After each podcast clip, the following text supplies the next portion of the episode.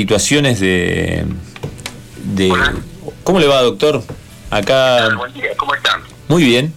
Gracias por la comunicación. Acá lo estaba presentando un poco. Eh, por supuesto que su voz eh, es altamente reconocida, así que... Lo...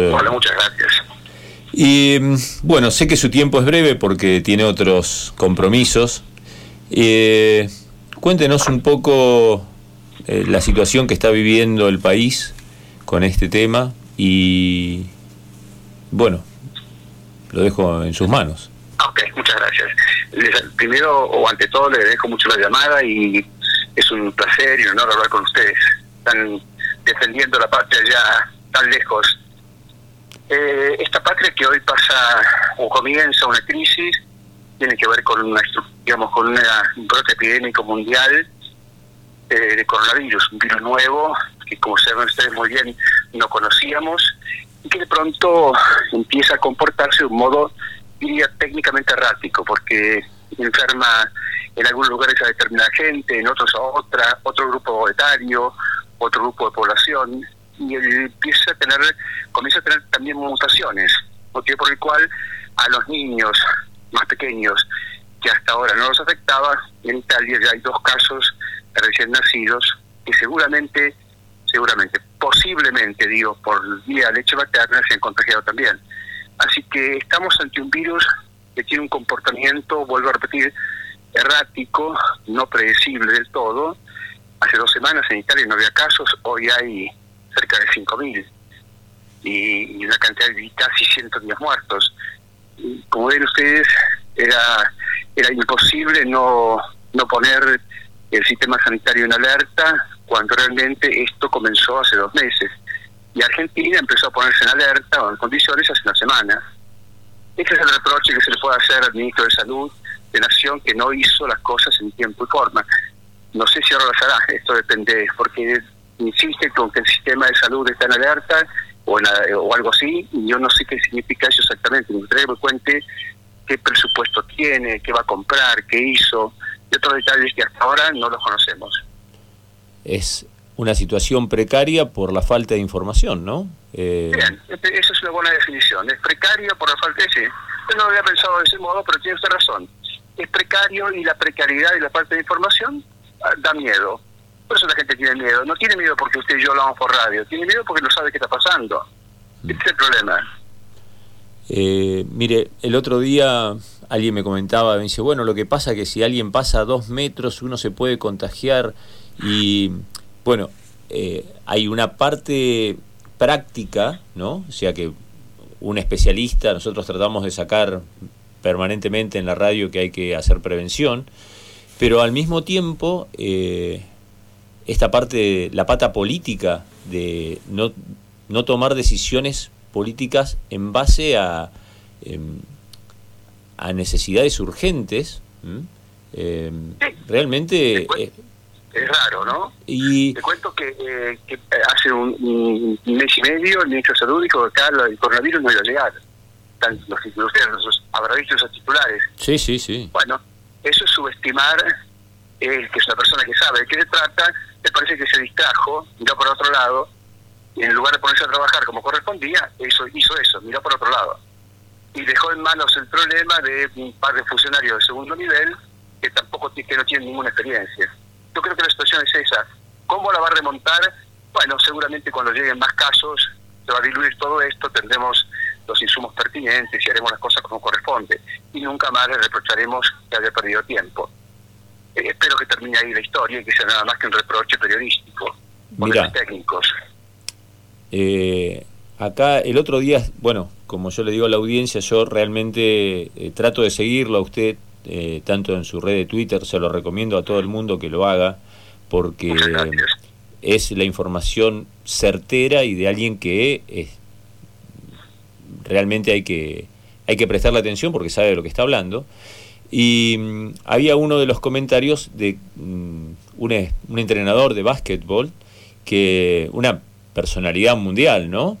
Y, él, le hicieron una pregunta justamente sobre esto del coronavirus, y él dice, eh, a ver, yo soy una personalidad famosa, Es que una opinión mía no sirve. Y justamente las opiniones, alguien más abajo decía, las opiniones en temas de salud generan pandemias. Y, bueno, está bueno. Eh, el, usted se refiere al, director técnico de Liverpool, en realidad. Ah, ese, el, director... un señor con barba y una gorrita de béisbol. No puedo opinar sobre el coronavirus. Bueno, acá opinan, hay mucha gente que está opinando sobre el coronavirus, funcionarios entre ellos, ¿eh? de salud, que nunca tuvieron una, pandemia, una epidemia. Yo manejé la pandemia del año 2009 de H1N1. Alguna experiencia, algo sufrí en ese entonces y ahí aprendí las cosas que hay que hacer y las cosas que no se deben hacer. Bueno, este gobierno no quiere aprender eso. bueno, y otra de las cosas que usted también publicó y que me parece muy importante que se escuchen es porque desprecian al coronavirus diciendo, bueno, se mueren nada más que dos personas de cada 100, el porcentaje es muy bajo. este, Pero hay algo que no entienden, es tomando dos grupos de, de personas contagiadas, uno con HN1 y otro con con coronavirus, que con 10 personas eh, con HN1, que fue una pandemia importante, ¿cuántos se contagiaban? Exactamente. Esto es lo que, lo que yo también le critiqué a Ginés cuando dijo, bueno, no, pero me preocupa más tal cosa. No, no me preocupa más tal cosa. Tiene que preocupar todo, no no una cosa o la otra, porque todo todo esto, dengue, eh, corona y, y H1N1 o gripe estacional, etcétera, mata gente. Entonces, como usted dice muy atinadamente, va sumando y va muriendo gente que no tiene por qué morir. Hmm. Eh, sí, sí. No, no, a ver, que tengamos una pandemia, podemos desgraciadamente, hoy tenemos una pandemia de eh, dengue.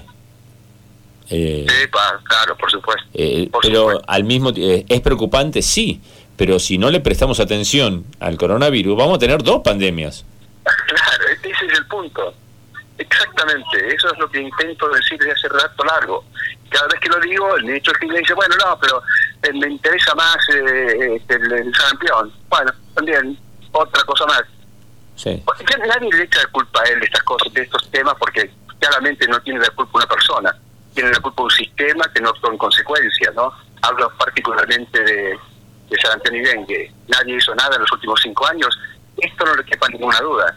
Ahora, tampoco gestiona sentarse a elegir a qué no voy a ocupar, porque no es así, funciona así la cosa.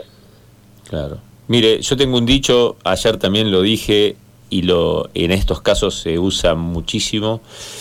Eh, la culpa no es de la tormenta, la culpa siempre y en todo lugar es del piloto. Eh, en, este, en este caso, eh, el ministro de Salud es el piloto y la tormenta eh, además de tener viento, eh, vamos a poner eh, el coronavirus, le ponemos viento, y el agua, las olas, puede ser, ¿cómo es? el dengue y así sucesivamente, y el sarampión, vemos, no sé, tenemos un tiburón ahí dando vueltas. claro, la lluvia. Y bueno, ¿de quién es la culpa? De la tormenta, no le podemos echar la culpa al sarampión, a, eso va a pasar, está ahí. Bueno, ahora necesitamos piloto que, mm, que tenga experiencia de, eh, en, tormentas y nos saque de este, de este embrollo, ¿no? Exactamente, así es. Estoy eh, conversando con la gente, empecé a hablar ayer porque me llamaron por teléfono, con la gente de la Universidad Nacional de Tierra del Fuego, para ver si voy a dar una charla sobre coronavirus. Este, eh, me parece que lo vamos a arreglar seguramente para el fin de semana del 20, este mes de marzo. Así de pronto vamos a poder encontrarnos y intercambiar esto personalmente también.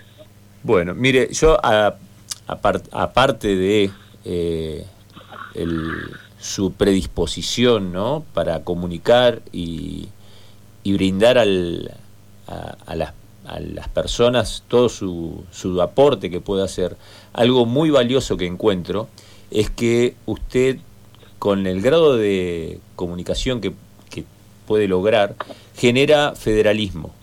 ¿eh?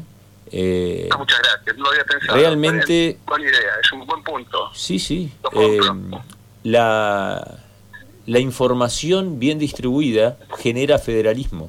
A usted en este momento lo está escuchando la población de Bariloche en forma directa a través de una FM, pero eh, también la señal se distribuye a través de Internet y, al mismo tiempo lo están escuchando en Santa Fe, lo están escuchando en Tucumán, por, porque hoy, en día... El tema Tierra del Fuego, porque voy seguramente después voy a hacer Bariloche, pero tengo que partir de Tierra del Fuego.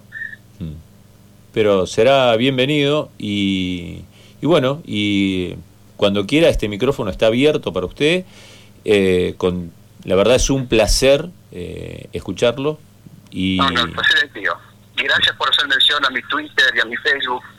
La verdad que son herramientas muy interesantes que cada vez tienen más uh, importancia en la estructura de comunicación. No hace falta que se lo diga usted, pero también usa esos medios. ¿no? Y realmente estoy impresionado por la respuesta, porque aunque, aunque claro, usted vio que Twitter es una especie de, gran ola voraz que se come la información en 30 segundos. Lo que usted pensó y escribió en media hora, Twitter se lo tragó en segundos. Pero de todas formas la información queda y la gente lee selectivamente lo que le parece más importante en momentos críticos como estos, ¿no? Así que le agradezco mucho la atención. Bueno, no, no, mm, la verdad que, que es necesario. A ver, eh, tenemos, no es lo mismo una pandemia para mí, en, por ejemplo, la fiebre amarilla que sufrimos en el 1850, 1870, en donde ni siquiera sabía la gente cómo se contagiaba, que, quién era el transmisor, eh, a una pandemia hoy en día en donde en este momento una ciudad tan importante como Bariloche, en donde en este momento está bajando un avión con con pasajeros y dentro de media hora baja otro y otro y otro y otro y en cada avión te bajan 200, 300 personas este, de todos lados del mundo. O sea, no es un pueblito aislado en el medio de la Patagonia, es una ciudad importante. Y, esto sucede en muchos lugares y estamos en el siglo XXI, entonces tenemos que usar herramientas, la comunicación, la información es lo que salva vidas, y tenemos esas herramientas. Entonces, el Twitter, Facebook, y todas estas redes sociales, lo que nos tienen que lograr hacer es eh, poder eh, estar informados, no es solamente sacar una fotito, mira que me hago una selfie. No, no, ¿qué selfie? o sea, por supuesto, eh, en ese aspecto son herramientas muy importantes, indudablemente, tienes razón. Bueno, doctor, sé que sé que tiene su programa, salir al aire y bueno, le agradezco muchísimo y lo estamos esperando, ¿eh? Cuando quiera. Ok, le, voy a avisar. Antes de ir, te aviso si paso por, por la radio y cerramos el rato. Muy bien. Bueno, un gusto. Abrazos. Gracias, un abrazo grande.